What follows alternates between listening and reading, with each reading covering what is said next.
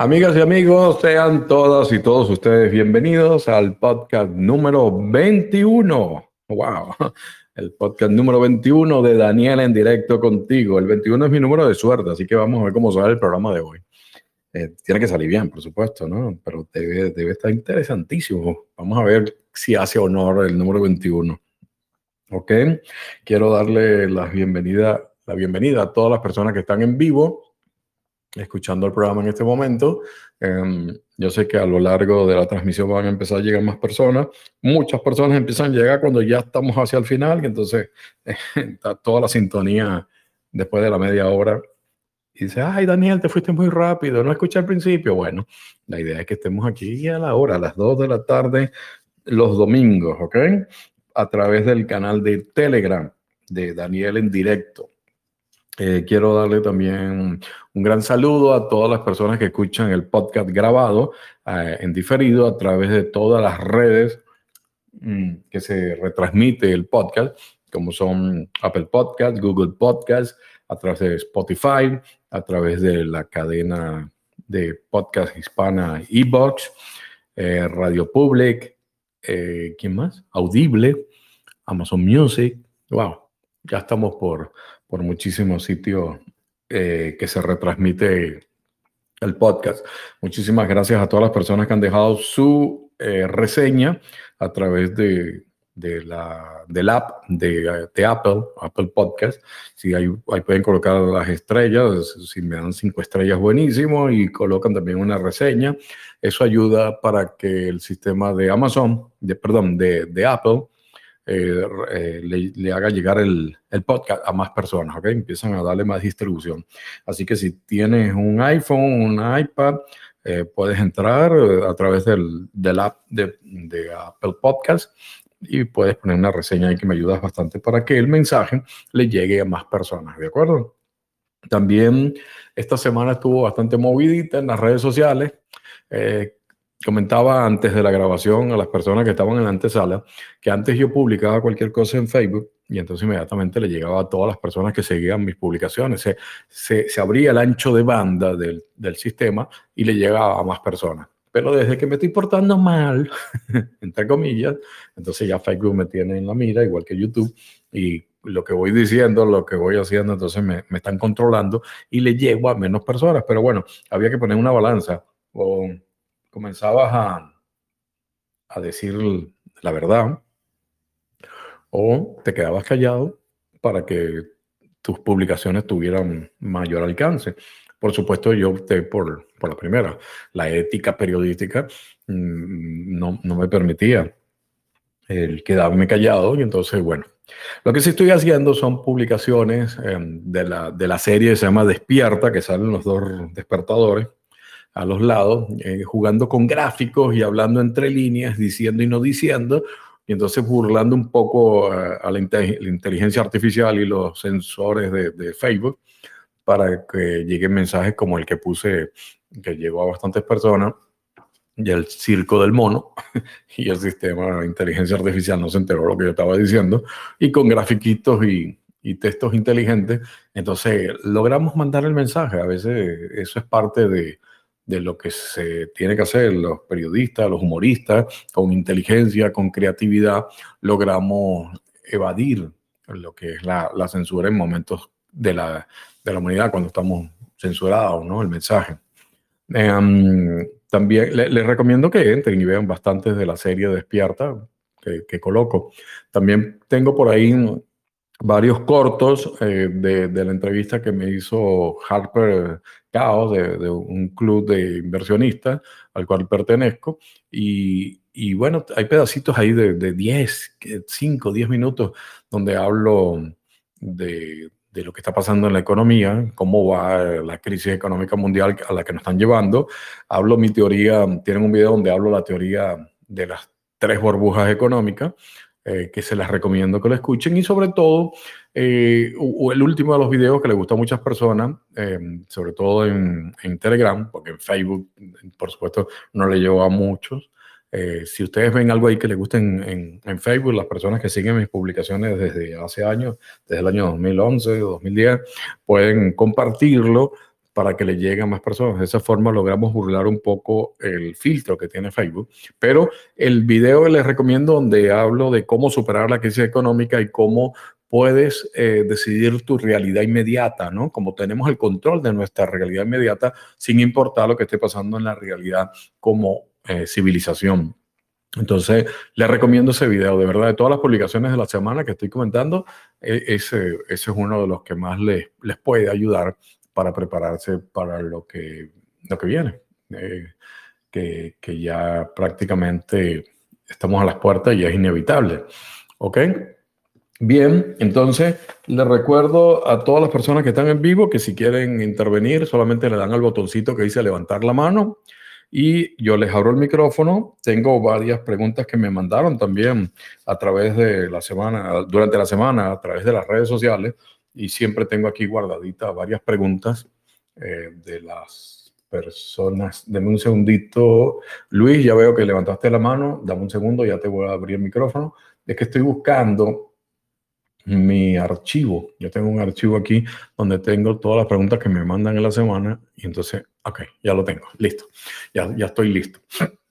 Hoy estuvimos transmitiendo un programa especial eh, de en vivo, estuve a través de Facebook, YouTube y por primera vez simultáneo con Telegram, una plataforma ahí que me permite salir también en vivo a través de las tres redes sociales. se me complicó un poquito el Telegram, porque tiene más pasos y no es tan automatizado, pero eh, logramos ahí hacer un programa que decía cómo, cómo podías ganar dinero extra utilizando tu cuenta de Amazon y Amazon Prime y Amazon con, comprando productos y revendiéndolos después. Estuvo bastante entretenido, le gustó a muchas personas, pero al terminar la transmisión, Facebook me mandó el mensaje que había bloqueado el video por supuestamente violación de derechos de autor. No sé cuál, será por decir Amazon, es la única que se me ocurre que fue lo que dije. Y bueno, ellos siempre se buscan la excusa y me, me burraron y después YouTube también me mandó un aviso y entonces eh, que tenía que, que parar la, quitar la, la grabación. Bueno, es lo que les digo, más de lo mismo. Después, mm, en la semana voy a agarrar la grabación que tengo en el disco duro interno aquí, que se grabó directamente eso, y después la voy a compartir nuevamente a través de, a lo mejor Rumble, de eso, algún sitio que, que no me estén filtrando tanto para que le llegue a otras personas, ¿de acuerdo? Así que vamos a ver, Luis, te voy a abrir el micrófono. Eh, ¿Cómo estás? Feliz domingo. Hola, Daniel, feliz domingo y felicitaciones por tu programa de esta mañana y un saludo a todos los oyentes, un saludo a todos los oyentes de las diferentes plataformas que se encuentran conectados a este momento. ¿Cómo estás? ¿Te recuperaste del bichito? ¿No? Sí, ya estoy recuperado a casi el 90 al 99%. Y bueno, Tengo, tengo, entonces, bueno, quería hacerte una consulta con referencia en relación a lo de esta mañana, me llama mucho la atención eso de hacer, este, comercializar productos de Amazon a través de la plataforma. Y quisiera saber para la gente, y así respondería, me imagino, algunas otras dudas de la gente que está en Sudamérica, si hay alguna manera de que uno pueda adquirir los productos de Amazon sin necesidad de traerlos a Sudamérica, sino que se queden en Estados Unidos y al venderlos, que pasen directamente del almacén de Amazon al almacén de la persona o de la, o de la casa de la persona compradora y que se pague todo en la transacción sin necesidad de no intervenir con dinero. Pues. No sé si eso es posible, si estoy hablando locura o no sé. Vamos, vamos a ver. Ok, para las personas que no estuvieron esta mañana, que después pueden ver la grabación, se trataba, era una estrategia que yo usé por mucho tiempo, que les recomendé, que era entrar a sitios específicos donde se consiguen cupones de descuento de hasta un, de un 50 o más, 50% más en los productos de Amazon. Ustedes pueden entrar, compraban, si tenías Amazon Prime, por ejemplo, no, no te cobran por el envío, porque está incluido, pero si no pagabas, te llega a tu casa con ese descuento, después lo puedes poner en venta en otras redes como eBay eh, o sitios de, de, clasificados o venderlo a tus familiares o amigos porque el producto te estaba saliendo 50 o hasta 80% de descuento muchas veces, ¿no?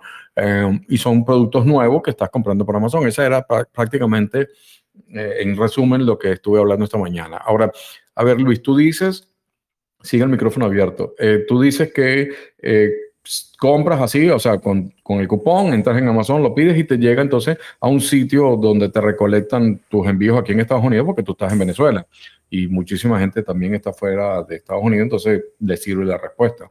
Te llega ahí al sitio donde, eh, eh, donde tú recolectas tus compras, ¿correcto?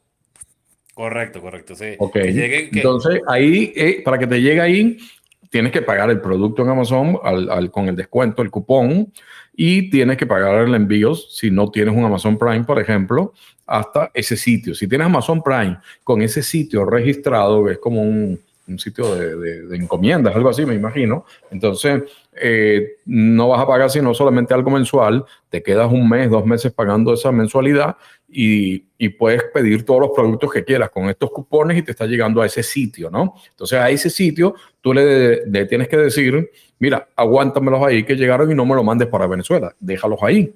Correcto. Ok, ok. Ok, una vez que le dices, quédate ahí, después entonces tú le darías otra orden una vez que pusiste los productos, tienes la foto y la pones, eh, las mismas fotos que puedes sacar de Amazon, y, y lo pones en eBay, por decir algo, una vez que te entra la orden de eBay y la gente te pagó por el producto, eh, tú lo pones al mismo precio que esté en Amazon o un poquito menos para que sea atractivo, pero acuérdate que es un producto nuevo en su caja cerrado que compraste a un 50 o a un 80% de descuento y eso entonces eh, tú le dices, te llega la orden, te pagan y, el, y la persona que te compra por eBay, por ejemplo, eh, te va a pagar el envío automáticamente. Tú le pones, por ejemplo, USPS, que es el correo de los Estados Unidos, le pones el envío económico, de que te deja hasta cinco días y esa es la dirección que tú le vas a mandar entonces al courier o al sitio que te están controlando tus órdenes y le dice, mira, te voy a mandar la orden a dónde va a ir ese pedido en el mismo Estados Unidos. ¿Ok?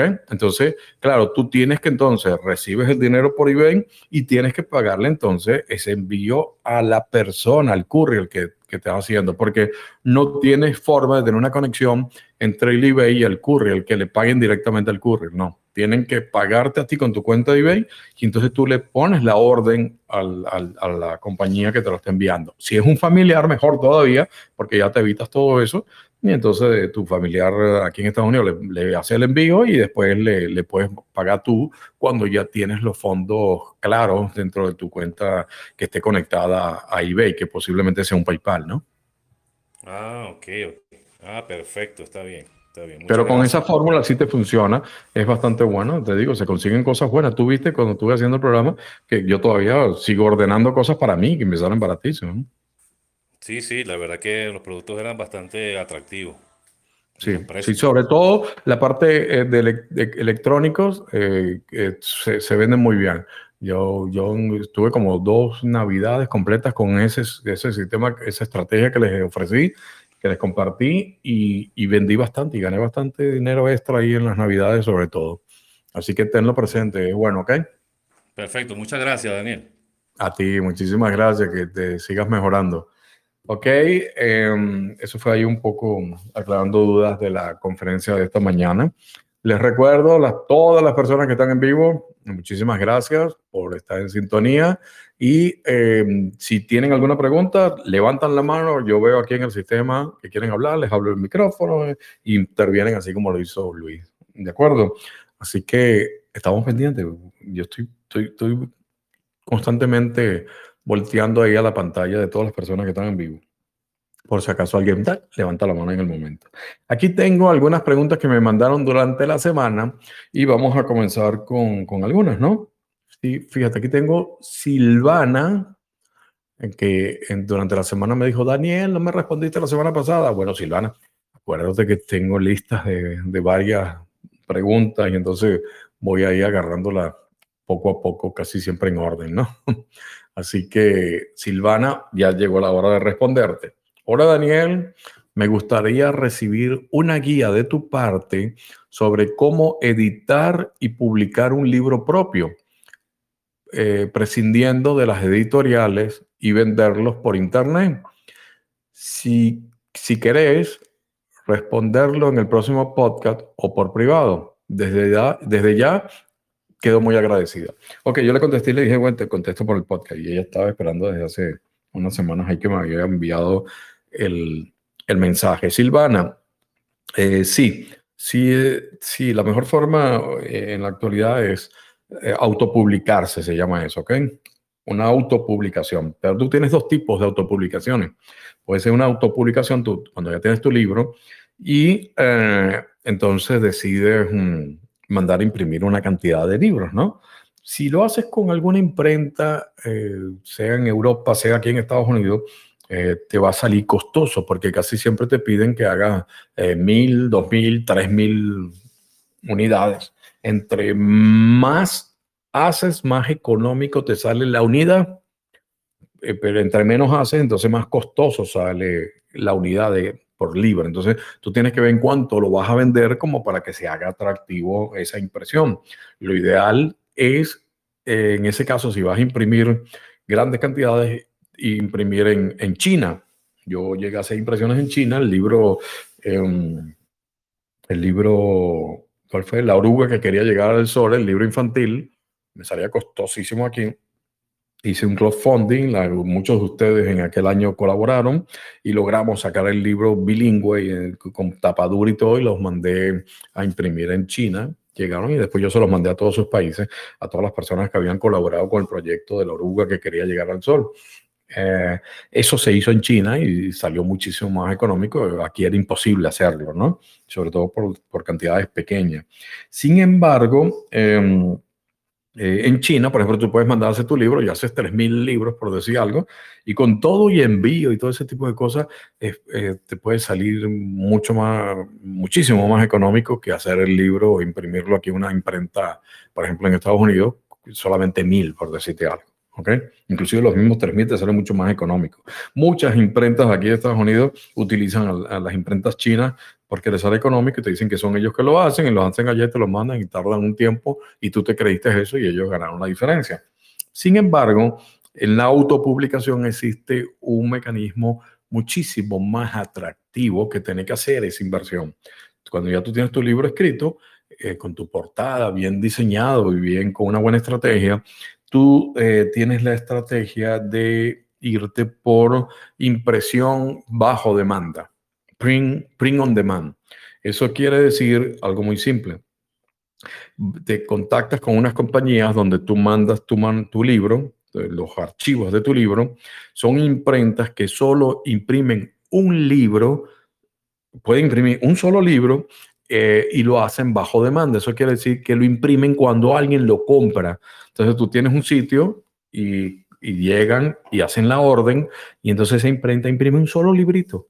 A ti se sale súper económico. Son imprentas digitales ya, ¿no? Ya no están las Hawks, aquellas con plancha y cosas, sino que es todo digital. No son tapaduras, son tapa blanda, pero casi todos los libros ya son así y eh, entonces imprimen uno solo. A ti te cobran el, costo que te sale como autor para imprimir ese libro y la diferencia de donde tú de que tú pongas el precio del libro, entonces es lo que tú ganas. Esa es la regalía tuya, ¿ok? Por supuesto es muchísimo más que lo que puedes hacer con, con una editorial. Además que presentarte editoriales, eso ya es complicadísimo más que antes, que ya era complicado. En la época de mi padre que quería sacar un libro, era complicado, ahora todavía más porque están controlando muy bien lo que publican para que definitivamente sea alguien famoso, eh, para salir ganando. Entonces los autores así independientes se les hace más complicado. Yo mandé por ejemplo, La Oruga, que quería llegar al sol, lo mandé a más de 100 editoriales y me la rechazaron todos. Eh, no, no está dentro de nuestro... No, no lo hemos pensado, no, más adelante. Y, yo sé que es un buen libro.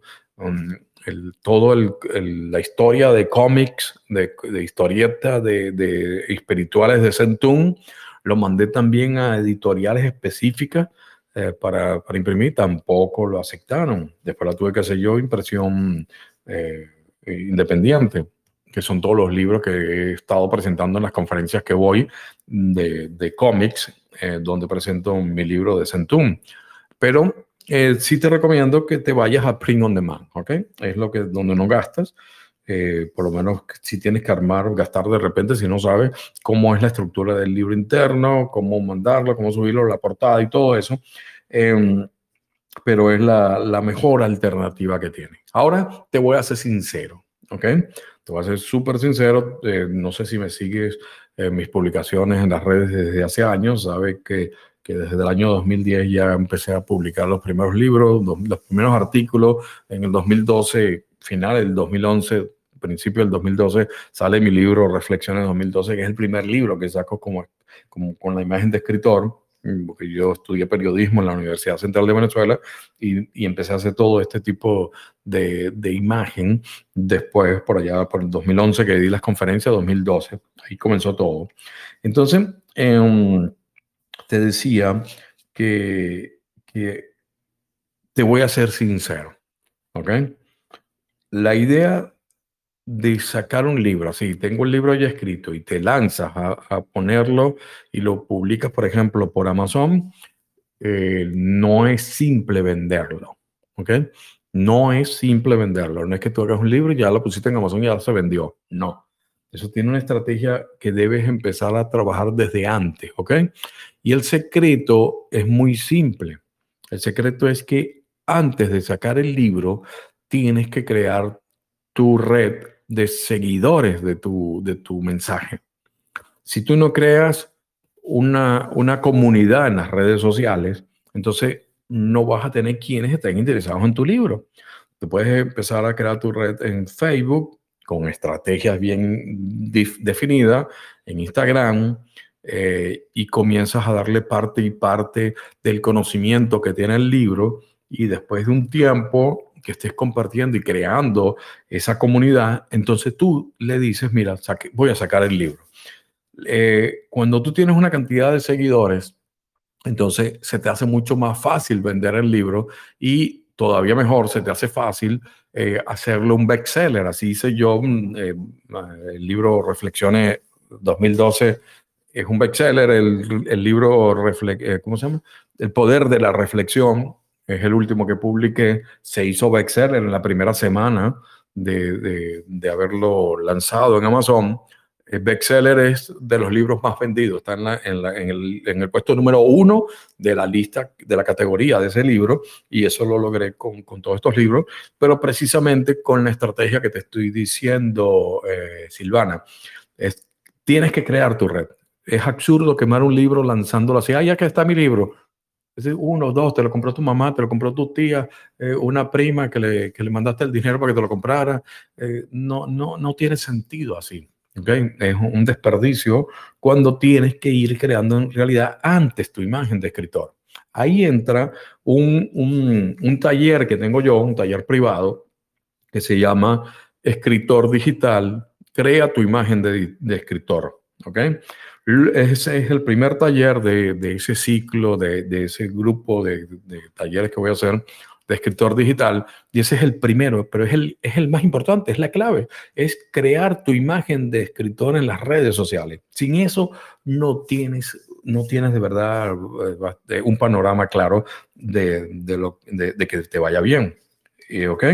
Entonces, te recomiendo, eh, posiblemente, yo tengo un, una conferencia, si te interesa, me escribes por las redes sociales de nuevo, Silvana, eh, me, me, escribes, Daniel, mándame el, el, link y yo te mando donde yo explico toda la estrategia que va ahí en ese taller. El taller está armado, tú entras, lo adquieres y con usuario y password entras con las diferentes eh, lecciones que están ahí colocadas. Próximamente lo voy a actualizar, voy a hacerle nuevos videos pero eh, esa es mi recomendación. Tienes que trabajar en tu imagen de escritor antes de sacar el libro. A pesar de que tengas el libro, no, no le recomiendo a nadie que lo lance porque es un, ay, lancé mi libro y ya.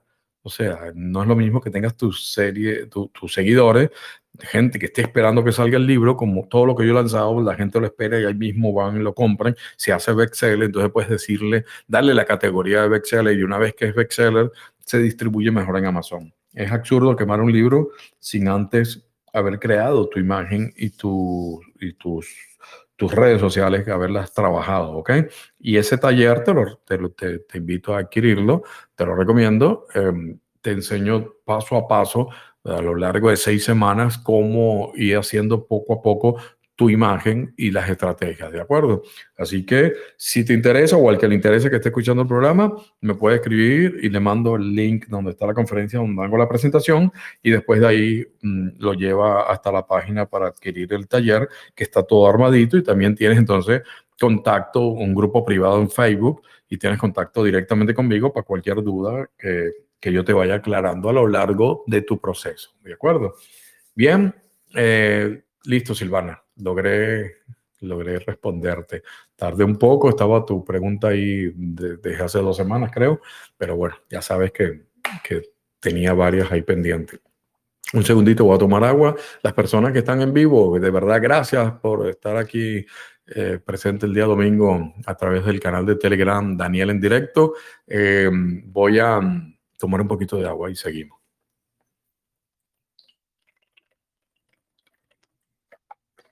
Bien. Si hay alguien más en vivo que quiera intervenir, me tachaca eh, y Dalia, ya le respondí. Mm, no, Idalia es la, es la que viene. Ok. Silvana, eh. Ok. Idalia Osorio. Es una pregunta que tengo aquí pendiente. Vamos a ver si alguien en vivo se anima a levantar la mano para intervenir. Alguna pregunta que tengan. John, vi que habías levantado la mano y después vi que se apagó. No sé si fue sin querer que le diste clic y entonces después lo quitaste. Eh, yo tampoco puedo entrar, yo tampoco, yo tampoco entré, entré, ok, está viendo el chat. Em, lo que compartir el enlace de Apple Podcast, estoy ahí ahora, pero no sé dónde ir. Ok, Jover, que me preguntas cómo haces, eh, eh, es un, si tú bajas en el Apple Podcast, al final tienes donde poner una reseña que tiene unas estrellitas, ahí le das cinco estrellas, sería muy bueno. No te estoy obligando, pero cinco estrellas son excelentes. Haces clic y después puedes poner hasta una reseña de qué opinas del podcast y después lo mandas y entonces después ellos lo prueban, sale al aire y eso me ayuda bastante de verdad para que el podcast eh, tenga más distribución. Mm. Oírte en directo. Eugenia, ya pude entrar. Eh, me llamo Eugenia, desde Granada, España. Un placer oírte en directo. Llevo 12 años siguiéndote. ¡Wow, Eugenia! ¿Cómo me soportas? Bien, este, siguiendo, recuerda, Eugenia, siempre lo digo, está siguiendo mi mensaje, no siguiéndome mí, ¿ok? Siguiendo el mensaje que, que vibra con tu forma de pensar y wow, 12 años ya, increíble, muchas gracias. Y estás aquí en directo, bueno, deberías levantar la mano y, intervenir, Eugenio, porque esto, sabes que, que, no es todos los días, aprovecha. Bien, em, seguimos. Tengo otra, otra pregunta. Ahí fue que me, me cambié de, de, del chat para ver los comentarios y ahora tengo que volver a donde tengo las preguntas. Un segundito, aquí estoy, listo. Ok, no hay nadie con la mano levantada en vivo hasta ahora. Voy con Idalia Osorio. Recuerden que lo divertido del podcast es que los temas los deciden ustedes, con estos mensajes que me mandan, con todo lo que van interviniendo en vivo. Entonces es un podcast que nunca sabemos en realidad todos los temas que se van a tratar, ¿de acuerdo? Ni siquiera yo. Y Dalia Osorio me dice, Daniel, eh, ¿cómo puedo detectar cuando los medios de comunicación me están manipulando? ¿Cómo puedo saber cuando algo es verdad o mentira? Wow. Qué buena pregunta y qué complicada respuesta, Idalia. Mira, yo te, yo te diría que lo mejor es que no estés tratando de detectar cuando te están manipulando los medios de comunicación. Yo te diría que la mejor salida que tienes es desconectarte de los medios de comunicación. Porque de que te están manipulando, te están manipulando. Es lamentable, de verdad, mm, yo que, que, estudié todo esto de comunicación social, eh, lo trabajé por años en Venezuela, inclusive aquí en Estados Unidos, trabajé en televisión también, Telemundo, y estuve en varios canales eh, locales. Se lo comentaba el otro día a mi prima Marta y le decía que cómo duele ver que los medios de comunicación se convirtieron en, la herramienta de manipulación. Nosotros que lo defendíamos, ¿no? Entonces, eh, no te creas, es complicado cuando yo te digo, mira, desconéctate de los medios de comunicación, porque la manipulación de que está, está. Eh, alguno que otro programa se escapa, pero fíjate que los pocos que podemos hablar eh, con mensaje diferente al, oficial nos bloquean hasta en las redes sociales hoy en día. Entonces, más que buscar cómo detectar cuando te manipulan o no, y dale, yo te digo, desconéctate, desconéctate.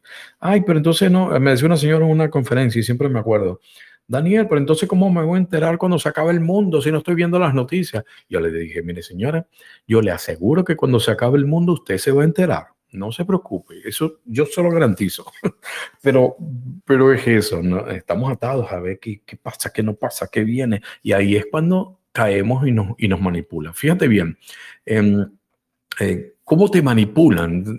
más o menos puede servir como para detectar tú las formas en que utilizan los medios de comunicación, no hay nada mejor que irnos a, los escritos y las investigaciones y las publicaciones de un señor que se llama, ¿cómo se llama? Noam, Noam Chomsky. Yo, yo, he, yo he publicado varios pensamientos de, de, de Chomsky, me, me fascina. Eh, cómo, piensa y el mensaje. Él es un lingüista, un filósofo eh, de aquí de Estados Unidos y que tiene más de 90 años ya de vida. Eh, y hay frases tan fuertes como la que dice, eh, la, la manipulación mediática hace más daño que la bomba atómica porque destruye los cerebros. Eso es una frase de Chomsky. Es increíble. Ahí ya, ya se dan cuenta mm, lo, lo, que está denunciando, ¿no?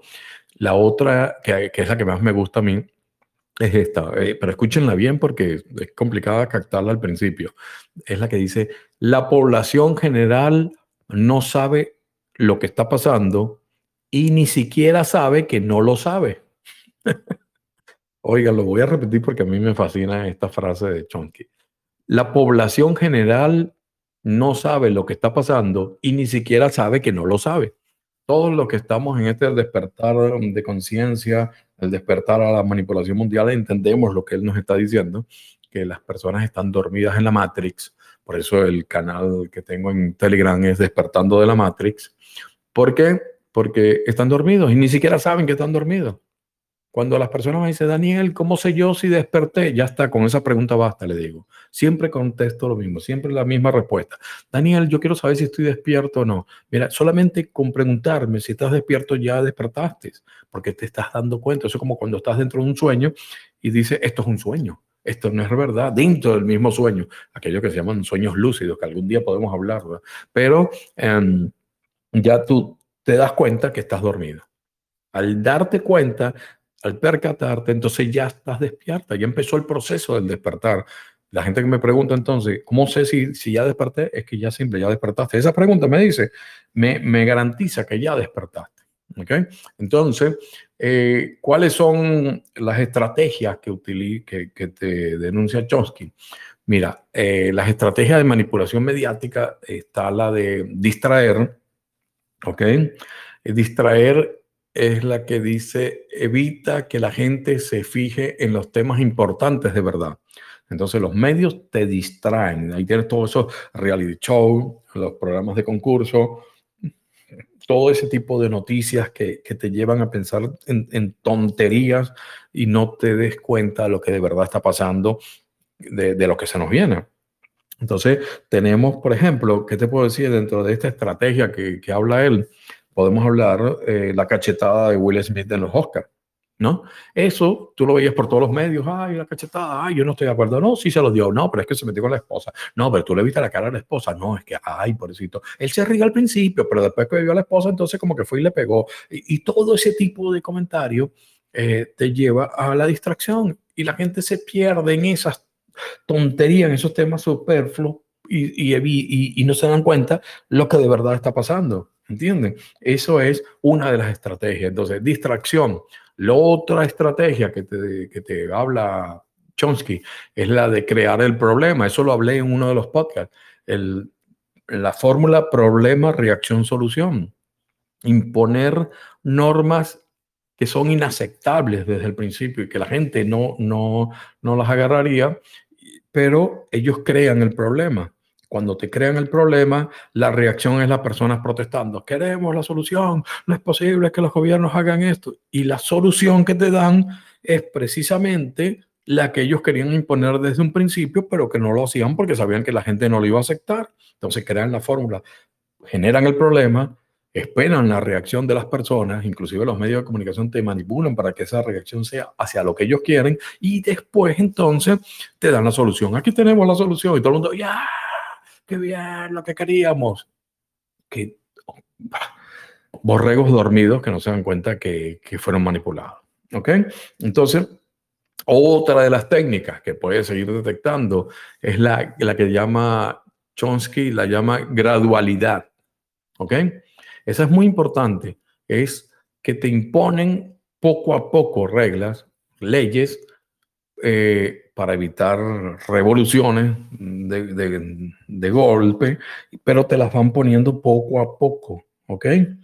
Eh, es como lo que conté una vez, lo del el sapo que está metido en la olla de agua y le van subiendo la temperatura poco a poco. El sapo no se entera que le están subiendo la temperatura porque su cuerpo se va adaptando a la temperatura que va subiendo.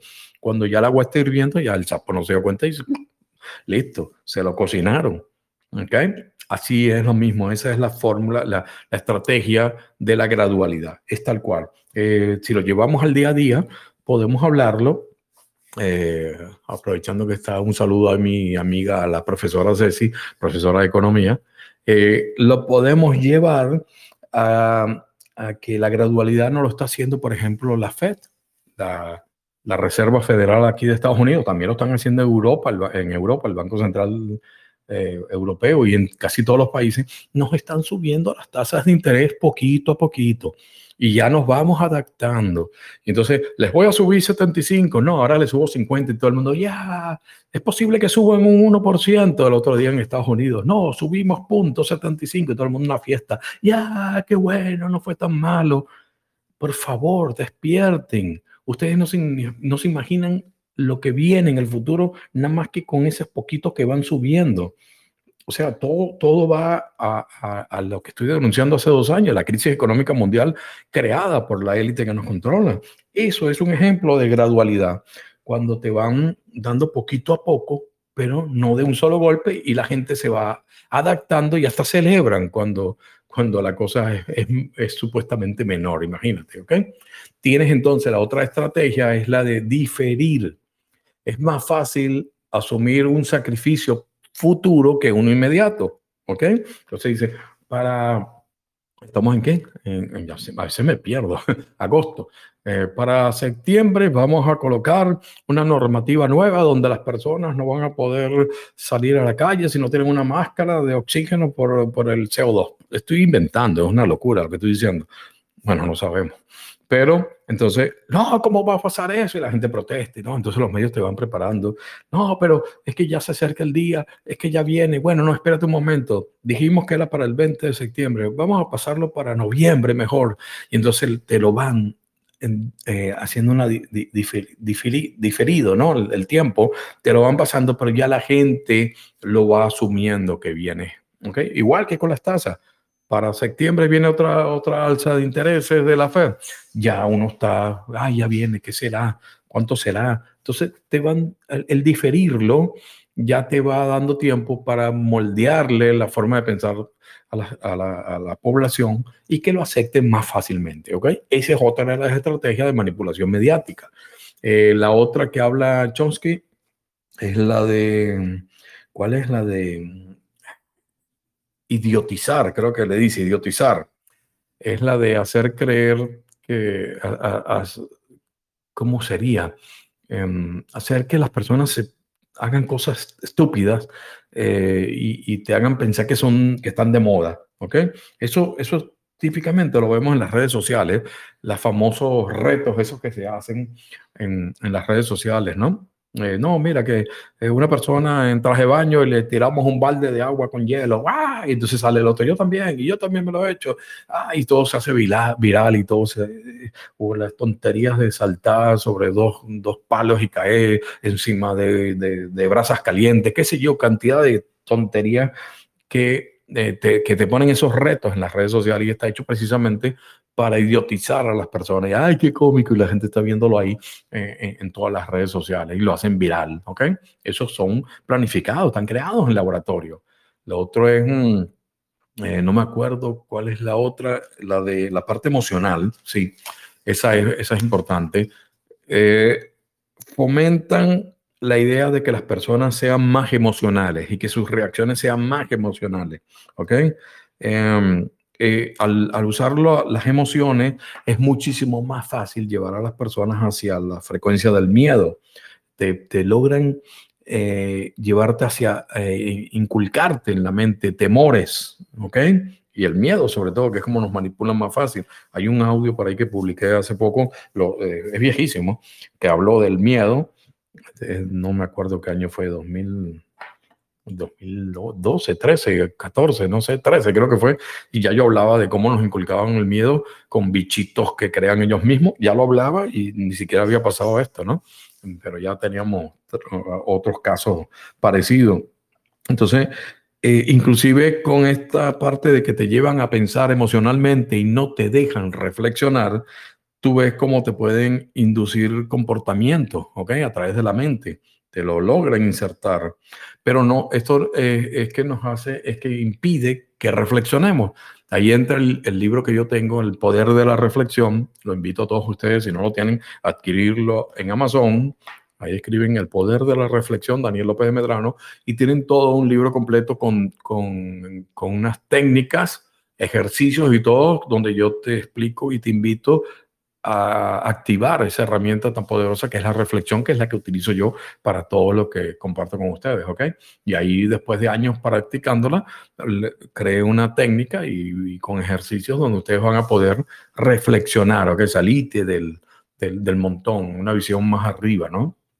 Y el, otra de las técnicas de, de, este, de este Chomsky que te habla de la manipulación mediática, la última creo que es la que te habla de la autoculpabilidad. Es hacer que los individuos se sientan mal, se depriman y se sientan culpables de lo que tú decidas que son culpables. La élite que nos controla a través de los medios de comunicación. Entonces, eh, por decir algo, tú eres culpable, por ejemplo, del cambio climático. Eso es lo que nos dicen. Tú eres el culpable de cómo está el planeta. El planeta está así por tu culpa. O sea, entiendan una cosa, no somos nosotros. Eso yo lo he hablado muchas veces, pero eso de salvar al planeta, cómo es aquel? No me acuerdo cómo se llama, el Día del Planeta, una hora donde apagas la luz de tu casa. Todo el mundo, ay, sí, yo apagué la luz de mi casa y estoy colaborando con, con, con salvar el planeta.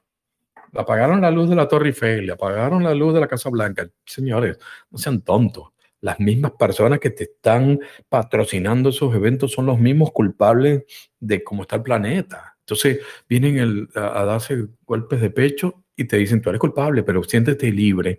O sea, libérate de tu culpa con una hora que apagues la luz en tu casa al año. Una, una hora al año.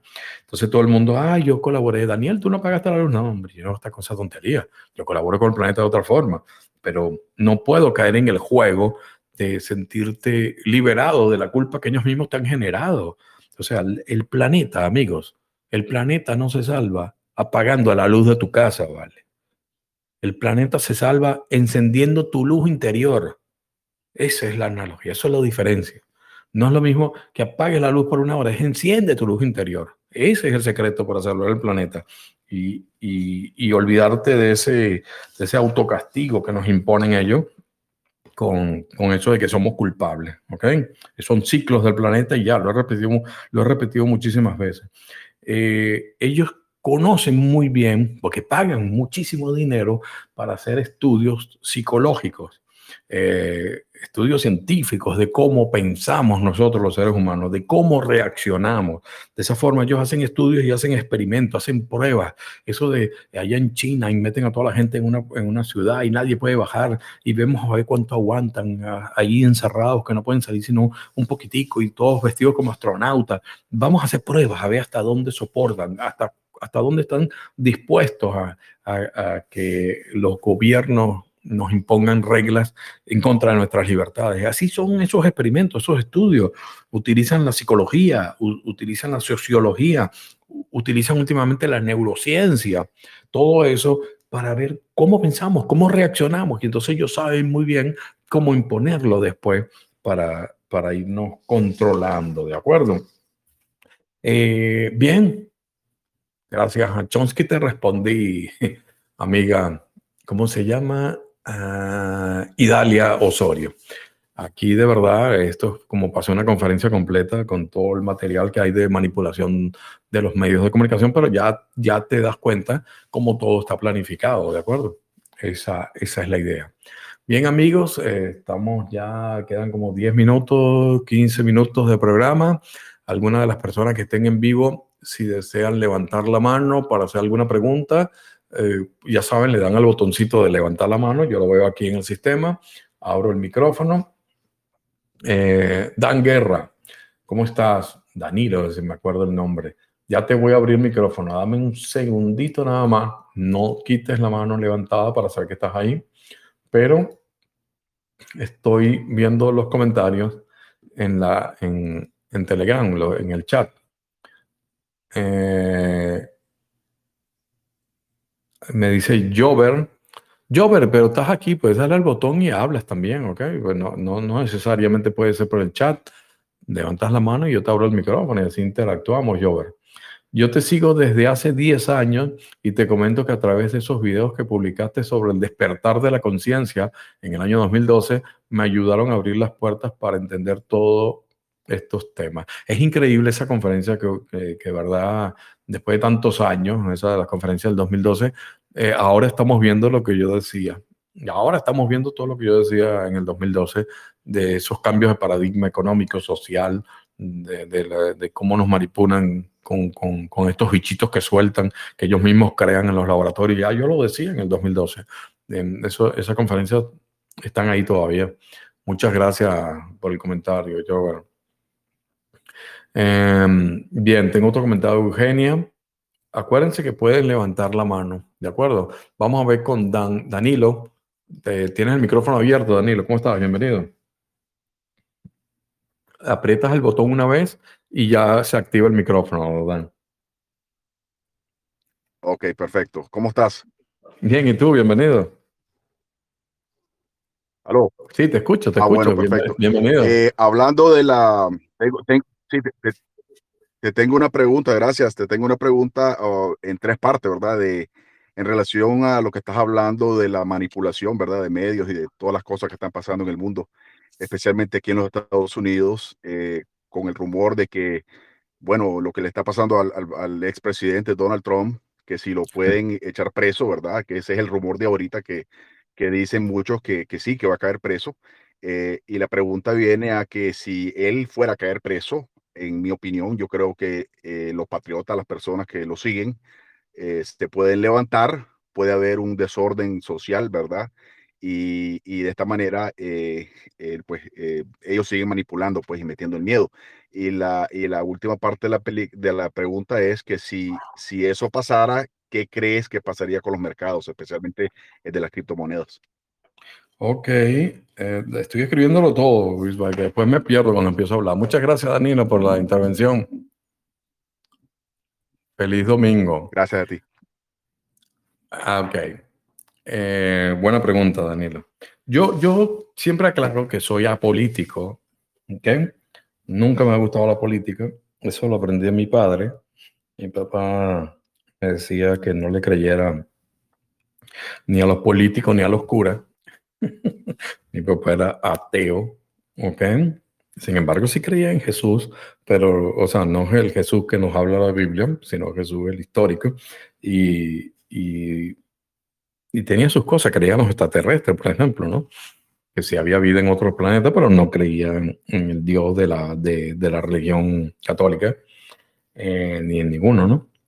Por eso me crié con un ateo como mi padre, que me inculcaba el, amor a la ciencia, el amor a, todo ese tipo de teoría científica, y por el otro lado mi madre, católica 100%, mil por ciento con una familia católica, entonces me, me, enseñaban también la parte de la religión católica. Yo viví con esas dos, y ahora lo entiendo por qué decidí yo reencarnar ahí en esa familia, porque tuve las dos posibilidades, ¿no? Y pude compararla y me llevé, mi papá dejó que me criara mi madre con, la, con esa cultura y eh, eh, estuve 40 años en la religión católica hasta que, me, que descubrí toda la manipulación y todo lo que se, se hacía y, y, logré liberarme, que no fue fácil, pero sí logré salirme de ese sistema de control.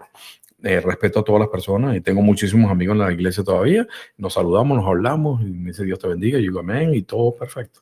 Mm, hay que respetar la opinión de todo el mundo, pero mi papá también me enseñaba a ser político y eso me quedó y, y definitivamente ahí empieza, tú sabes, mucho fanatismo no podemos olvidar que las religiones, la política, el, el, deporte, todo fue creado para dividirnos, ¿ok? Para separarnos, inclusive el deporte, ¿ok? Eh, algún día podemos hablar de lo que es la competencia. El ser humano no es competitivo por naturaleza, ¿ok? El ser humano por naturaleza es colaborador, pero es un tema para otro podcast, que lo podemos hablar porque es largo, me puedo extender. Entonces, y no me quiero desviar. Entonces, eh, la política tienes que entender que fue hecha para dividirnos. Entonces, tenemos que no caer en, en, en, esos juegos. Cuando tú hablas del grupo de Trump, del presidente Trump, y hablas de los patriotas, ya estás haciendo o ya te están inculcando esa separación, ¿ok?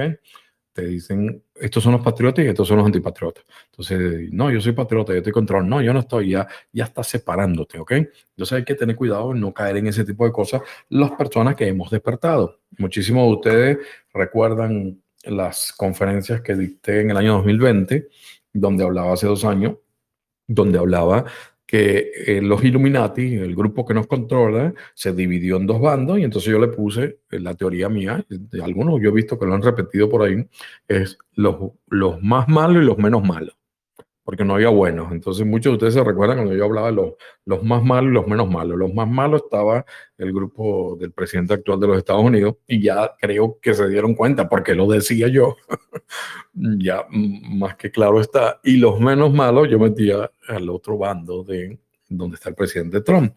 Eh, pero eh, tenemos que ver que esa división de los Illuminati, del grupo, la élite que nos controla, eh, se, se, dividieron en dos bandos y había un bando que nunca había estado bajo el control de los gobiernos, sobre todo de este lado del mundo, en Occidente.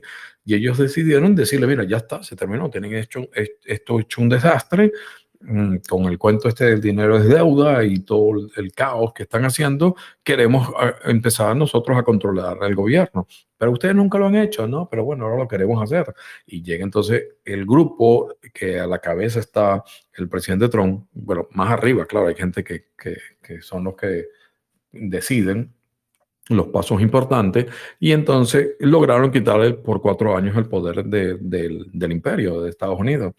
Eso no le gustó y entonces, bueno, ustedes ya saben, dos intentos de destituirlo al presidente, eh, dos eh, acusaciones de, de, que ya quedó demostrado que no era verdad lo de eh, lo que era la parte del caso, los casos de Rusia, todo eso siempre era para debilitarlo. Y ahora, entonces, eh, este es el primer presidente de los Estados Unidos que le allanan la casa, o sea, algo absurdo, algo loquísimo, eh, pero bueno, lo hicieron. Ahí ustedes se dan cuenta que desesperados están, porque el presidente está prometiendo eh, la posibilidad de lanzarse nuevamente en el 2024.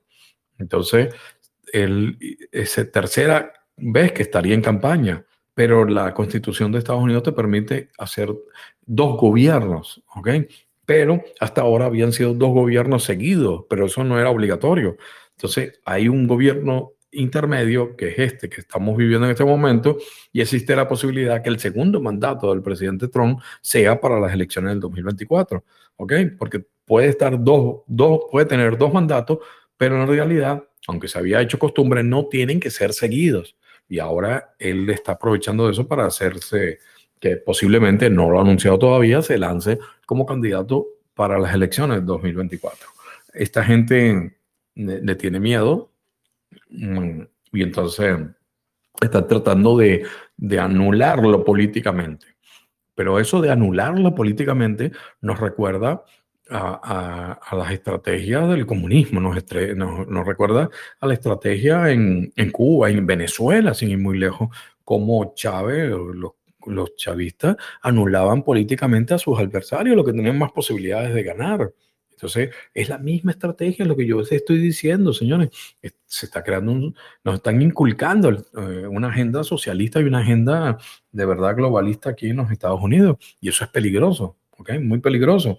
¿Qué pasa? Que lo están tratando de anular, lo están tratando de, neutralizar para las elecciones y em, hay que ver hasta dónde, hasta dónde lo van a llevar, ¿ok?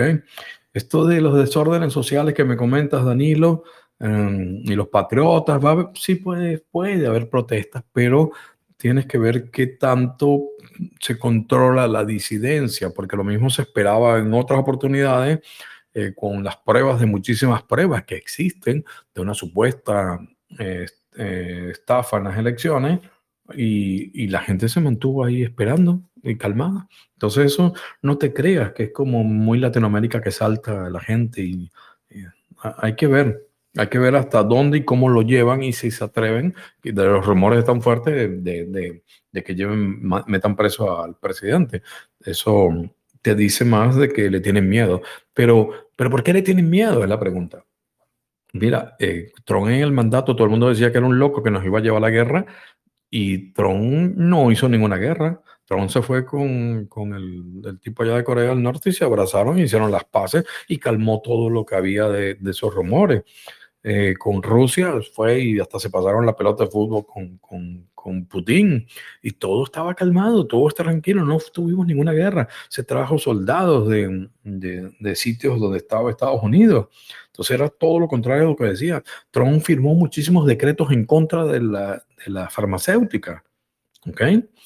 Trump eh, firmó eh, que Estados Unidos se salía de la Organización Mundial de la Salud y no seguía los parámetros de la Organización Mundial de la Salud en pleno pandemonio. O sea, fíjate hacia dónde van los intereses de ese bando. Mm, también decidió salirse de los tratados de cambio climático, porque dice que es una locura, que eso es absurdo, y entonces va más acorde, como pensamos mucho, eh, esa mentalidad. Sin embargo, te digo, no es que te estoy diciendo que es el bueno, pero sí te digo que es, y todavía lo, lo, lo, lo afirmo, como lo dije hace dos años, que es el menos malo. ¿ok? Y si vuelve al poder, entonces sí vamos a estar viendo que la agenda 2030 se les va a complicar porque el, imperio bajo la cabeza de este bando Illuminati no se les va a hacer más fácil. Vamos a ver cómo se preparan, pero por supuesto em, hay, que, hay que ir viendo cómo, cómo se va desarrollando. ¿okay? Hay que ir viendo para saber qué tanto impacto puede haber. Pero lo que se busca es anularlo. ¿Ok? Dan, Danilo. Esa, esa es la idea. Bien, señores, tengo aquí varias preguntas pendientes em, que me han enviado. ya estamos cerca del final del programa. Voy a estirarme un poquitico, un poquitico, no mucho, mm, para hablar algo de un tema que me mandaron. Deben un segundito que ya me perdí otra vez del, del el archivo donde los tengo. ¿Dónde están? Aquí, ya. Bien. Amaranta. Amaranta está en vivo, sí. ¿Cómo estás, Amaranta? Feliz domingo. Vi algo de los campos de FEMA en, un, en el videíto, en los videitos. Daniel, hace muchos años me enteré de, de, su existencia, se refiere a los campos de FEMA, y me impactó muchísimo. ¿Podrías hablar un poco de este tema en el próximo podcast, por favor? Bueno, llegó el momento. Amaranta, fíjate bien, eh, los campos de FEMA es algo que es una de las teorías de la conspiración más conocidas desde hace, lo escucho desde el 2012, cuando decían que ya no estaban preparando esos campos de concentración manejados por FEMA, que es la que maneja la parte de, de, las emergencias aquí en Estados Unidos. Entonces te salían fotos de los campos de concentración que estaban armando con rejas, con cámaras de seguridad y decía, estos son los campos donde van a meter a las personas y, y en realidad mm, yo lo investigué hace años y eso es simplemente una noticia creada para llevarnos a la frecuencia del miedo, ¿ok? Eh, todo, muchísimas de esas fotos que te decían en los documentales que se estaban creando los campos FEMA eran, eran penitenciarías, ¿no? Cárceles que se estaban creando. Hay muchísimas cárceles que se han creado a, a nivel privado y, y, que es un negocio, por cierto. Y eh, todos esos videos de casi todos esos documentales hablaban, están creando los campos FEMA para meternos presos a todos los que pensamos diferente eh, y, y, y, te ponían fotos de la construcción en realidad de la penitenciaría. ¿Ok? Había uno que otro campo de verdad para, supuestamente uh, personas de algún desastre natural para poderlo aguantar. Te acuérdate que aquí en Estados Unidos vivimos lo de Katrina ya por, por New Orleans, que fue un desastre y tuvieron que sacar a la gente en helicóptero y los metieron en el domo de New Orleans, de Nueva Orleans, y el domo no aguantó, la lluvia se cayó, entonces ya se había una necesidad de buscar sitios donde poner a la gente, pero no es eso que ves en los documentales, ¿ok? Eso, si te lleva a la frecuencia del miedo, aléjate, ¿ok? Por completo. Inclusive te hablaban de, de unos ataúd plásticos negros, me recuerdo, y veías las fotos y videos de la cantidad de ataúd. Miren todas las bolsas negras y los ataúdes que tienen. Eso en realidad son ataúd, eh, son protectores plásticos que se le colocan a los ataúd como para que no se descomponga y para el medio ambiente. Y hay una fábrica que se dedica a hacer esos, esos protectores de ataúd plástico que le colocan como para que, que no contamine tanto el ambiente cuando los muertos empiezan a, a, descomponerse, ¿no? Y entonces, claro, te hacían esos videos, te decía, mira, aquí está, y veías camiones con cantidad de... Y son en realidad fotos mmm, manipuladas, diría yo, ¿no? Eh, fotos sacadas de contexto de esa fábrica de, de esos protectores de ataúd plásticos negros que tomaban la foto y los camiones y decían que era lo que estaba eh, llegando a los campos FEMA para preparar a la cantidad de personas que se iban a morir. Recuerda algo, Amaranta, eso tiene muchísimos años, uf, desde que yo investigué eso y lo denuncié en una conferencia.